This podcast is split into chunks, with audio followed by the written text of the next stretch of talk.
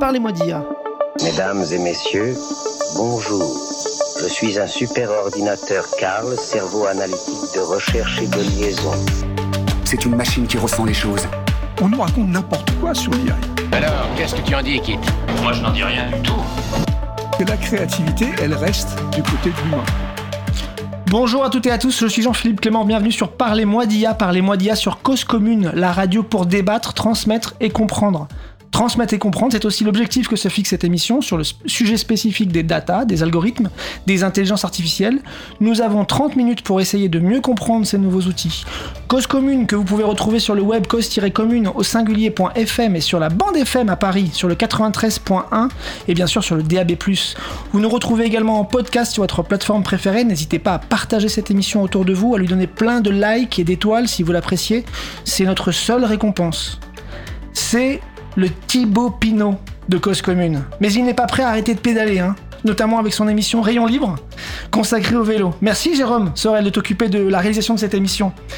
Merci à Olivier Gréco d'animer cette station associative Cause Commune et de nous donner cette opportunité de parler de data et d'IA. Si vous voulez soutenir la pluralité de la bande FM, n'hésitez pas à faire un don sur Cause Commune. En plus, vous bénéficiez d'une réduction d'impôt de 66%. Magnifique Merci à vous, chères auditrices et chers auditeurs, de tester pour la première fois ou d'écouter de nouveau cette émission. Merci de revenir. C'est très important pour nous. D'où vient la vague actuelle des IA OpenAI, l'entreprise derrière ChatGPT et DALI, Californie. Google et son Bard, Californie.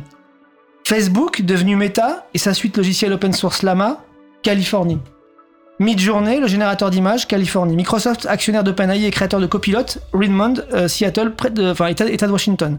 Nvidia, le concepteur des puces graphiques GPU indispensables pour faire tourner les modèles de calcul euh, des IA, Californie. Et son fabricant, TSMC, Taïwan.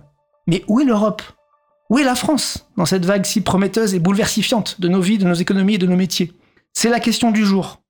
Et pour y répondre, une spécialiste de, de l'IA depuis 20 ans, elle a été chercheuse, puis enseignante, puis développeuse, puis cofondatrice de start-up euh, spécialisée dans l'IA.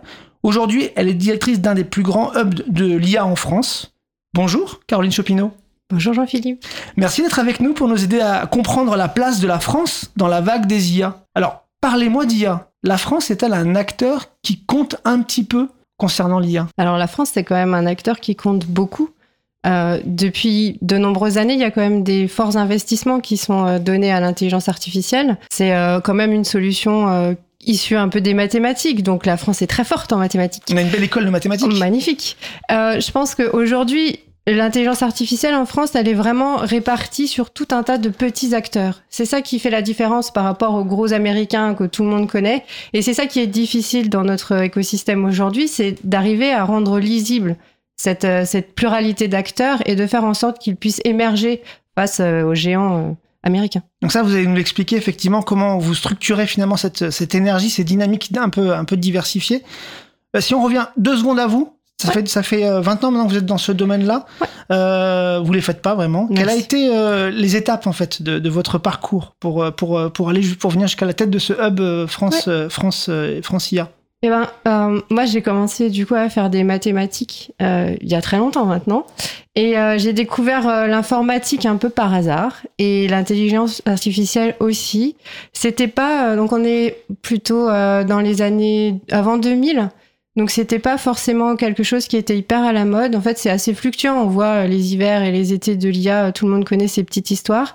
Et c'était à une période où on sortait un peu d'un été c'était un peu euh, bof bof comme période. Donc les hivers et les étés, c'est les moments où, où l'IA est, florissant, où les, où les labos de recherche ont, sont, ont, des, ont des moyens. Et puis à un moment donné, euh, finalement, la promesse est, euh, pas aussi forte que prévu, donc c'est l'hiver, donc ça, ça, se calme un petit peu. Et, il y a eu plusieurs phases comme ça. Oui, il y en a eu deux, trois.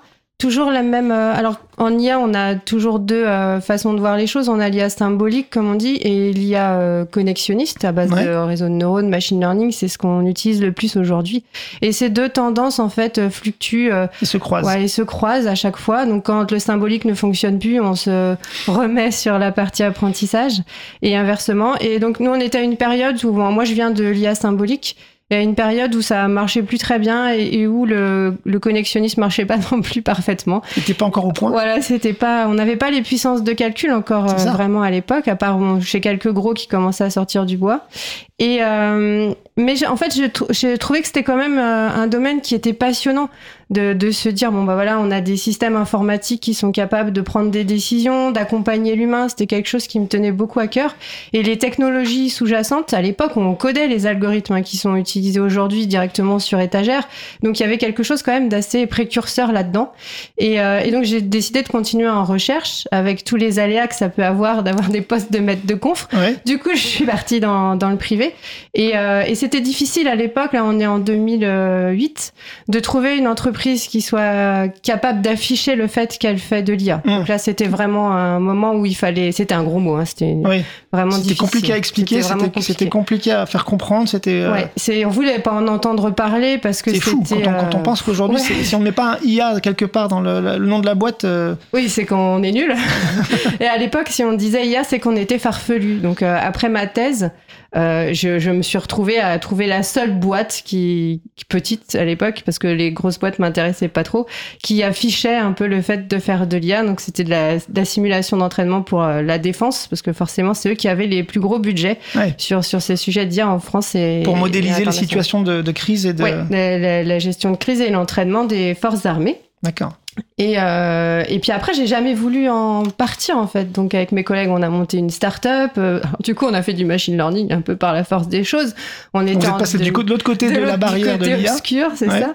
Et euh, on était obscur, c'est le cas de le dire, puisque c'était quand même euh, des méthodes un peu plus boîte noire. Et quand on vient de la défense, on est plutôt sur des, des choses assez transparentes. faut tout et comprendre, explicables, faut tout comprendre. D'accord. Et, euh, et voilà. Et donc, je pense que aujourd'hui, pourquoi je me retrouve à la tête de cette association, je, je pense que c'est la volonté d'accompagner cette, euh, cet écosystème. Et je, je suis dans une position que je trouve extrêmement appréciable, c'est que je vois tout un tas de projets se monter, de boîtes grandir. Et, euh, Et vous êtes passé par là aussi? et je suis passée par là. Et en plus, euh, j'essaye de créer le lien entre les utilisateurs, les fournisseurs, faire, faire en sorte que toute cette communauté IA qui aujourd'hui est extrêmement diversifiée et hétérogène puisse se rencontrer et, et grandir pour faire grandir la France et l'Europe. Super. Et donc, c'est quoi, du coup, ce, ce France, euh, ce Euh, Hub France France IA. IA? Pardon, je vais, je vais le faire dans à dans dire, dans le bon sens. Hub France IA. Vous fédérez euh, combien d'organisations? Et c'est quel type d'organisations qui, qui viennent euh, se, se rassembler autour, de, autour, autour du Hub? Aujourd'hui, on a à peu près 150 membres. C'est donc des entreprises euh, principalement. Euh, on a des grosses structures, on a beaucoup de startups à des niveaux de maturité assez différents. Euh, on a aussi depuis cette année, c'est nouveau, des cabinets d'avocats qui nous ont rejoints pour Oui, travailler sur les sujets réglementaires. Ouais. oui. On a aussi euh, des écoles. euh, deux ou trois qui sont pas forcément que sur l'IA mais qui souhaitent mettre de l'IA dans leur formation et, euh, et des PME, TI, institutions, euh, un peu à la marge. Euh, C'est quand même une association qui au départ a été montée par des experts du domaine, des gens qui étaient assez avancés sur le sujet en 2017. Et, euh, et on a gardé quand même ce côté euh, expertise plutôt technique.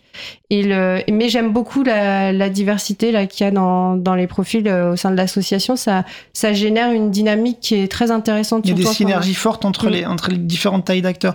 Du coup, dans, dans les grands groupes qui sont euh, autour de la table chez, chez vous, euh, Oui. il y a quel type de, de groupe? Ah, alors c'est c'est marrant parce que bon, on n'a pas de gros éditeurs euh, IA, ça n'existe pas Non. franco-français et donc on n'a pas de GAFAM chez nous euh, par euh, par souci de souveraineté. Euh, on a euh, comme grand groupe euh, des banques, la Mhm. BNP, la Société Générale, on a la Poste, L'Oréal, la SNCF. Ah oui, Des acteurs Des belles références. On se dit pas toujours qu'ils ont des actions Mhm. très fortes en IA, mais en fait si, ils sont extrêmement bien structurés, et ils ont de nombreux projets sur ces sujets-là. Et ces grands groupes français, ils ont pris la mesure de ce qui est en train de se passer? Oui, je pense que ceux-là, en fait, ils sont quasiment tous là depuis le début de la création de l'association.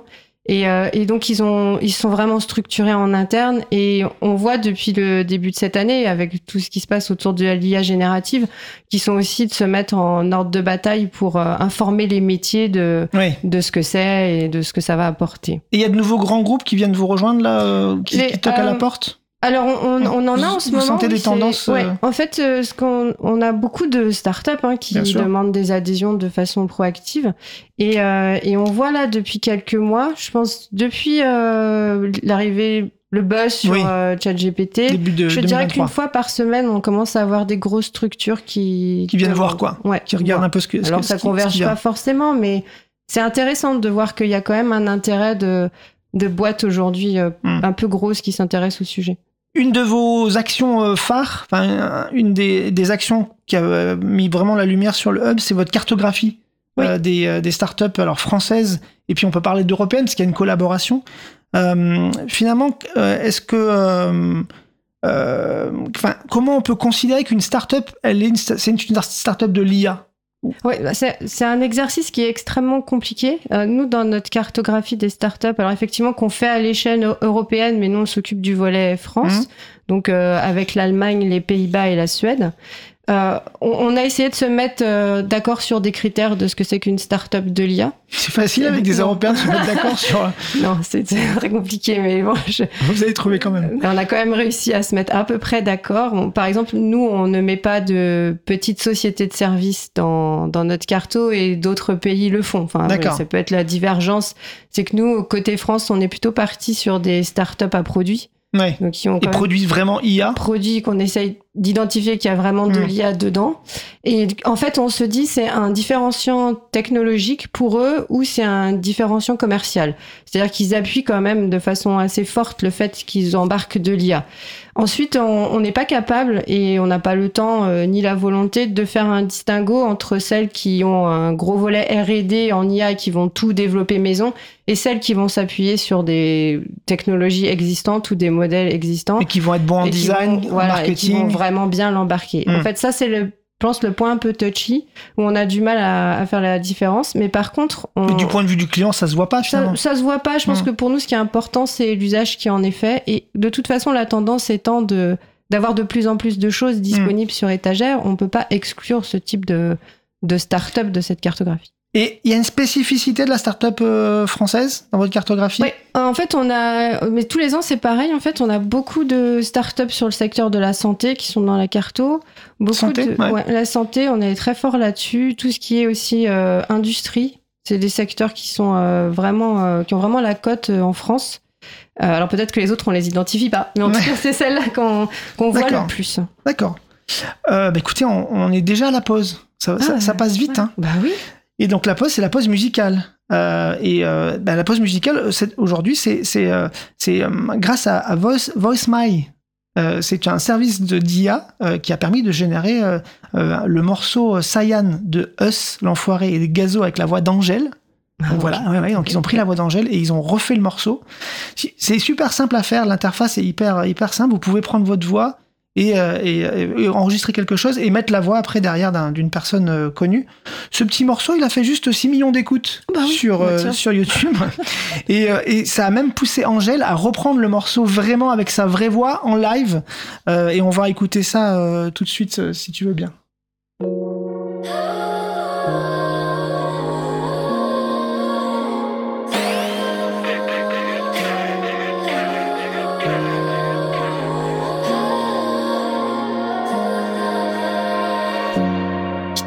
Vouloir et sans faire de magie. J'aurais jamais comment tu souffres, mais je l'imagine. Tout fragile, ton cœur en argile. Elle fait des bisous sur la cheveux, mais j'trouve agile.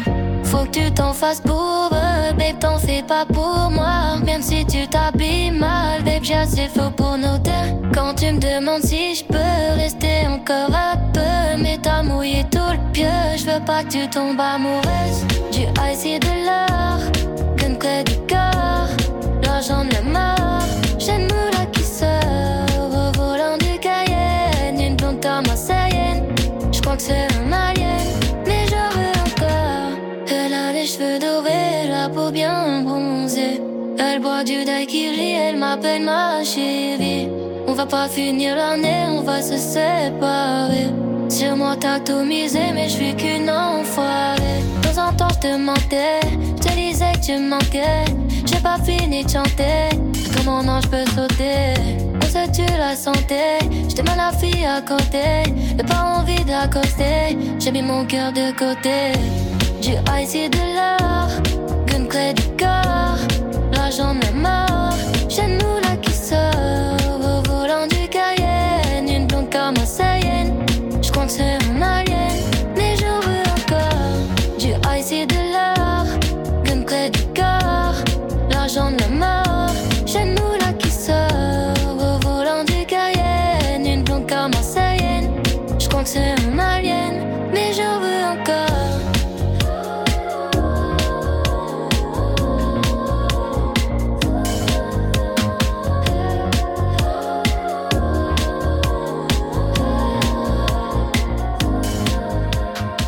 Merci Angèle, enfin merci euh, Voice Smile, parce que c'est pas du tout Angèle qui chante en fait.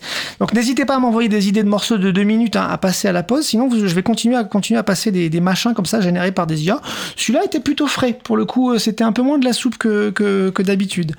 Vous êtes toujours sur Cause Commune en FM 93.1 à Paris, toujours euh, parlez-moi d'IA, toujours l'épisode euh, où on s'interroge sur la place de la France et de l'Europe dans le domaine de l'IA, toujours avec Caroline Chopineau, la directrice du Hub France IA, et on parlait cartographie, cartographie des startups. Euh, et euh, vous me disiez en préparant cette émission que bon, c'est sympa de faire la cartographie des, des, startups. D'ailleurs, euh, à quoi ça vous sert aujourd'hui? Comment vous l'utilisez cette cartographie? Est-ce que ça vous sert à bien comprendre Ouais, ça sert à plusieurs choses. Pour nous, Hub, déjà, c'est d'avoir une très bonne connaissance de notre écosystème. Donc, on n'a pas toutes les startups de la Carto qui sont membres de l'association. Donc, ça nous permet aussi d'avoir une vision un peu plus large de ce qui se fait aujourd'hui et des tendances. Euh, moi, j'utilise pas la Carto en tant que telle, en tant qu'outil, mais j'ai ma petite base de, de startup. Et quand on me contacte pour savoir qui travaille sur quoi, c'est un moyen aussi de donner l'information. Mais initialement, l'idée de la cartographie, c'était pas juste d'avoir un parterre de logos, c'était d'avoir un outil qui soit utilisable pour les grands groupes, les VC, les PME, euh, pour le gouvernement aussi, pour pouvoir un peu se repérer sur euh, bah, tout cet ensemble de startups. Parce que comme je dis, on en a 280, il me semble, aujourd'hui, qui sont référencés. Et euh, c'est peu, mais en même temps, ça fait quand même un énorme. bon paquet à Oui, oui. connaître. Surtout, Et, surtout euh, que vous les avez expertisés. Voilà, on les a tous expertisés avec un comité d'experts pour s'assurer qu'elles pouvaient rentrer euh, dans la cartographie. Et aujourd'hui, ça vous sert en fait à faire les bons mariages éventuellement Oui. Les bonnes rencontres entre, entre acteurs c'est Et ça. donc à dynamiser le. Ouais, c'est essayer de faire euh, la marieuse, c'est ce qu'on fait le plus euh, Francia. Mais c'est aussi de donner de la lisibilité parce que quand on débarque tout seul comme ça, euh, bah justement, si on se dit on veut pas travailler forcément avec des grosses structures, si je veux travailler avec des petits et renforcer cette, euh, cet écosystème-là, comment je m'y retrouve? Qui sait faire quoi, qui propose quoi comme solution? Et c'est un gage de confiance aussi d'être référencé dans cette cartographie.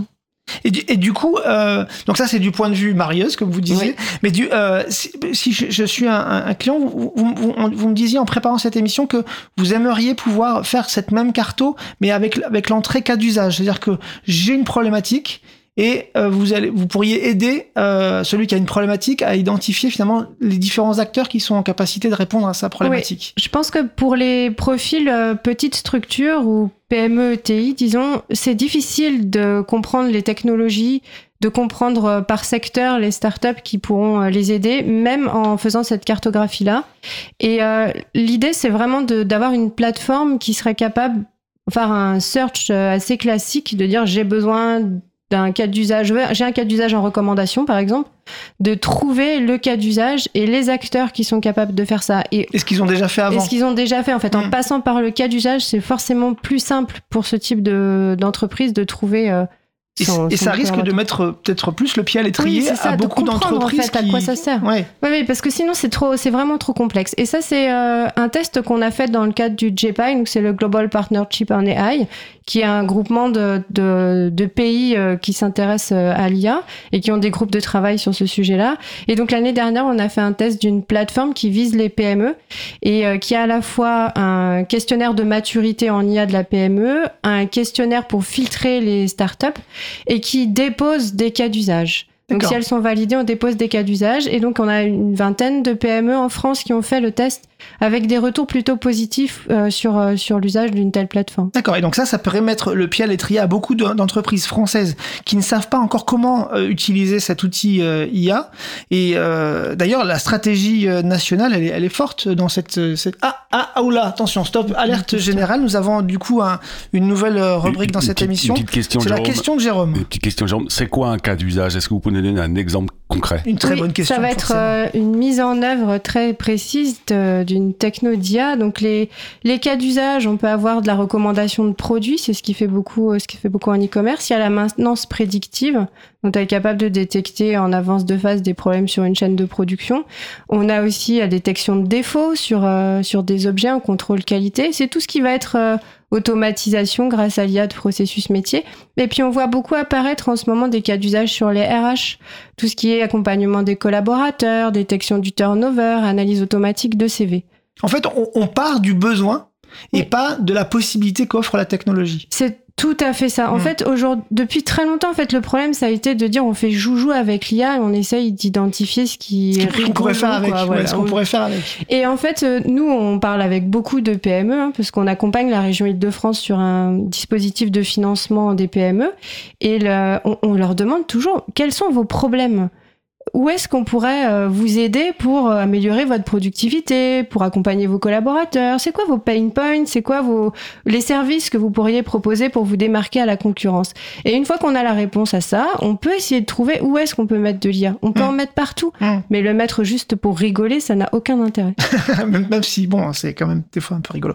Euh, euh, on- si, si on parlait un petit peu de stratégie nationale, Oui. parce que on parle de la France, et donc il y, a une strat- il y a une stratégie nationale, elle est en deux phases. Euh, il y a eu une première phase dans le renforcement des capacités de recherche 2018-2022, et là on est rentré dans la deuxième phase qui est former et attirer les meilleurs talents en IA, et euh, il y a pléthore de dispositifs.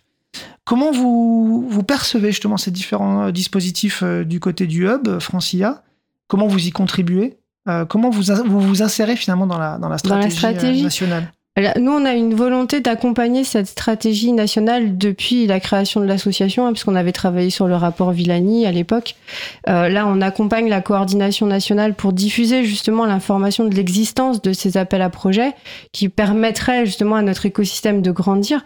Aujourd'hui, il est axé sur euh, principalement la formation. Il y a 700 millions, je crois, de mémoires qui sont euh, euh, vraiment mis sur ce sujet de la formation pour accélérer, en particulier, ce que je trouve hyper intéressant, c'est de former les métiers. Parce qu'aujourd'hui, euh, il faut pas que l'IA reste euh, une solution technologique qui est juste dans les mains des data scientists. Hum. Donc la volonté de créer de la formation dédiée aux métiers pour qu'ils deviennent plus connaissants, sachants sur le sujet de l'IA, je pense que c'est important pour qu'on arrive à grandir en France sur, euh, sur ce sujet-là. Et il y a des- d'autres appels qui sont plus orientés technologie. Là, on a vu sortir euh, des appels à projets sur l'IA générative pour créer des communs, pour devenir un peu le champion euh, européen de, de l'IAG. On a des financements par filière. parce qu'on Des a- communs qui pourront être en, en open source notamment Oui, oui, oui. Oui. On- oui, et puis tout ce qui on est aime aussi, beaucoup l'open source. Hein, on chez, aime beaucoup. Chez, chez Cause Commune. Ah Oui, bah voilà. Ah on ben aime voilà, On a, on a l'April qui, qui a une émission sur notre, notre antenne. Et euh, donc, c'est, c'est- on trouve qu'on s'appelle Cause Commune. Donc, Ouais, c'est, c'est ça. c'est pour ça que les communs, c'est quand même. hein. C'est vrai, c'est vrai. Donc oui, je, je pense que ça c'est important et le et aussi ils ont euh, tout ce qui est euh, financement des puissances de calcul parce Oui. qu'aujourd'hui avec tous les les LLM, les large language models, on a besoin de grosses puissances de calcul et, et si on est en retard là-dessus, on sera en retard sur tout. D'accord. Donc, pour vous, on, on a les bons compartiments euh, qui sont visés pour que cette stratégie aboutisse euh, en 2025. Alors, c'est- ça va, ça va assez vite, hein, à, quelque chose de, de mature et euh, qui permette justement Oui, à la France de, de, Je pense de qu'il y a une, compter sur il y a une- y a une bonne dynamique. Il y a le financement des PME, le financement des instituts de recherche, de la formation, la synergie entre tout ce qu'ils ont appelé les clusters de l'IA dans les régions, des regroupements académiques et de recherche. En fait, il y a une vraie volonté de financer tous ces acteurs pour les faire grandir et les- leur donner un rayonnement à l'international. Ouais. Et ça, c'est l'enjeu aujourd'hui. Bah si oui. on veut briller, il faut vraiment euh, y mettre les moyens. Et là, vous parlez donc du coup de, de formation. Euh, Aujourd'hui, là, quand on regarde dans le marché actuel de- de- des- des formations, il y a beaucoup de formations techniques. Pour le coup, euh, on voudrait devenir data scientist, euh, C'est bon, voilà. Il y y y a ce qu'il faut dans toutes les langues, sur toutes les plateformes, avec toutes les, dans toutes les universités, avec des certifications prestigieuses. Ok. Mais si je suis du métier justement, si je, si je, j'ai un- métier en particulier, je veux mettre une, un- une petite pincée de d'IA dans mon, dans mon métier. euh, est-ce qu'il est-ce qu'il y a des, des formations que, que vous enfin, que vous recommandez? Est-ce qu'il y a une formation en particulier que vous voyez qui dit tiens ça c'est intéressant pour se mettre un peu le pied à l'étrier quand on est dans un métier et qu'on veut rentrer dans l'IA Je pense qu'aujourd'hui, il y a justement un trou dans la raquette là-dessus. En général, la seule formation qu'on a identifiée parce qu'on avait travaillé dessus, c'était euh, Objectifia de l'Institut Montaigne. Oui, qu'on trouve en ligne. Voilà, qu'on trouve en ligne et qui a un moyen de comprendre ce que c'est que l'IA, mais ça reste très euh, conceptuel et à destination plutôt du citoyen. Formation gratuite, hein Formation gratuite, Ouais. oui. Et, le, et pour les métiers, aujourd'hui, je pense qu'il y a un, il y a un vrai problème. euh, c'est pour ça qu'il y a nos grands groupes, par exemple, ils ont monté des instituts en interne pour former leur métier. Ouais, Ils se sont associés à des organismes de formation qui leur ont monté des formations ad hoc. d'accord. C'est assez compliqué de, de trouver euh, vraiment euh, la bonne formation. Nous, ce qu'on aimerait faire euh, au Hub, c'est de justement de faire une sorte de mapping un peu des formations qui existent à destination de ces profils-là pour les aider, comme on fait avec la cartographie des startups, pour les aider à s'y retrouver. Et, euh, et aujourd'hui, je pense que ça va être un travail de titan parce que c'est assez compliqué de les identifier. Mais et, et ça, donc ça, ça fait partie des projets que vous avez euh, à, à- Oui. à court moyen terme. Oui, à court terme, À j'espère. court terme, d'accord, très bien. Et, et, on est d'accord que finalement, ce qui, ce qui manque le plus, c'est euh, justement cet intermédiaire, cet hybride entre la technique et le métier. Oui. C'est ça, hein, c'est ça Oui, la, cible. c'est vraiment ça la cible. Euh, comme euh, vous disiez, la- côté technique, il y a- il y, a de quoi faire. Côté euh, concepts généraux, il y a de quoi faire. Mais vraiment de se dire, quelqu'un du métier doit comprendre, bah, comme on disait, les usages de l'IA et les technologies qui sont derrière, mais sans forcément en comprendre toutes les subtilités et les détails. Il a juste besoin de comprendre comment ça marche. Ça, c'est un peu compliqué de trouver par soi-même l'information parce qu'il y a tout un tas d'acteurs qui font des petits tutos euh, dans leur coin, mais rien de très officiel en fait. Ouais. Donc, euh, et puis pour son métier bien faut être sûr que ça soit adapté à son métier. C'est ça. Oui. Alors après, on peut toujours transposer. Mais c'est quand même un exercice qui est assez, euh, assez compliqué. Là, vous auriez une PME qui vient de vous voir et qui vous dit voilà, j'ai un métier très précis. pour l'instant, je suis vraiment pas, j'ai pas, j'ai pas d'utilisation de techno IA. Comment je prends la vague? Est-ce que, que ça serait, ça serait quoi votre recommandation euh, euh, Est-ce que euh, il faut essayer d'aller voir ses concurrents? Est-ce que, enfin, comment, comment Bah, en fait, c'est un peu ce que je disais tout à l'heure. Nous, des PME, on en a qui nous appellent toutes les semaines. Mhm. Et, et dans le cadre de ce dispositif avec la région Île-de-France. Et en fait, elles euh, elles cherchent pas forcément toujours à mettre de l'IA. Elles essayent de comprendre effectivement à quoi ça peut leur servir. C'est là où on discute finalement de leurs problématiques métiers, leurs problématiques d'aujourd'hui, pour essayer de voir où est-ce qu'on pourrait mettre de l'IA. Et au lieu de leur dire euh, allez vous former puis revenez plus tard, Ouais. on leur dit passez à la pratique. Ouais. Faites un premier projet avec un prestataire de confiance dans un cadre bien suivi et financé. C'est des projets qui font trois mois.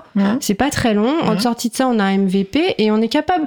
Par la MVP, c'est- un test. Un, Oui, c'est une espèce de, de preuve de. Enfin, c'est un, un- un- une solution. Une expérimentation, Voilà, quoi. une espèce Ouais. d'expérimentation, mais à vocation d'être industrialisée par la suite. D'accord. Pas un Donc testez-vous en fait. C'est ça. Lancez-vous avec, avec, avec un acteur bienveillant. C'est ça, qui va vous accompagner, qui va être agile dans sa démarche et vous faire monter en connaissance de ce que Mm. c'est que de faire un projet de dia. Puis finalement, on se rend compte que c'est pas si compliqué que ça quand on est bien accompagné. Et on leur dit toujours, essayez pas d'internaliser. En tout cas, pas tout de suite. Oui. Parce que embaucher un data scientist Oui. pour qu'il soit tout seul dans Perdu. sa cave, Oui. ça n'a strictement Il aucun sera triste. intérêt. Oui, il sera triste. Euh, un dernier point peut-être euh, sur la réglementation et le contexte réglementaire. Si on parle euh, d'IA Act aujourd'hui, oui. donc l'IA Act, c'est ce qui est en train de se, se mettre en place et la réflexion qui est en cours au niveau européen. Il y a première- des premières briques qui ont été un peu enfin, mis à la connaissance de tous. Est-ce que, est-ce que, qu'est-ce que vous en pensez de cette réflexion sur l'IA Est-ce qu'on est, on est, qu'on est bien parti? Est-ce que, comment vous envisagez les, les premières propositions de l'IA Alors, on, on est parti qu'on va l'avoir. Ça, Oui. il y a de grandes chances. Euh, quand on a commencé à, à travailler sur ce sujet, là, il y a, ça commence à faire un bail maintenant. Quand ils ont sorti, en, je crois que c'était en 2021, une première proposition, sur le coup, on a eu un peu peur Et puis on voit qu'au fil du temps, ça commence quand même à s'améliorer, donc on est un peu plus confiant. Je pense que l'avantage de l'Europe là-dessus, c'est d'être un peu précurseur sur ces sujets de réglementation, de se dire que couplé à ça, il va y avoir probablement beaucoup de financement sur l'innovation et qu'on voit bien que d'autres pays s'intéressent aussi à ce sujet-là. On sera plus tout seul et avoir été les premiers là-dessus, je pense que c'était quand même euh, une bonne idée de la Commission européenne. Maintenant, à voir comment est-ce qu'on accompagne Ouais. les entreprises pour se mettre en conformité. D'accord. Bah, on aura même réussi à parler d'IA Act. Eh ben. C'était Parlez-moi d'IA sur la question de la place de la France et de l'Europe dans le domaine de l'IA avec Caroline Chopineau, la directrice du Hub France IA. Euh, bah, J'ai l'impression que vous avez réussi à nous, à nous rassurer sur la place actuelle et future de la France dans ce domaine. On peut vous suivre sur LinkedIn et sur, le, sur votre site web. On, on attend avec impatience la cartographie, la mise à jour de la cartographie des startups euh, et la proposition de la cartographie des, des- des cas Euh, merci beaucoup, Caroline. Merci Jean-Philippe. Restez sur 93.1 FM sur Cause Commune. Je vous laisse entre de bonnes mains celle des émissions de Cause Commune. Et merci Jérôme à la réalisation et à bientôt.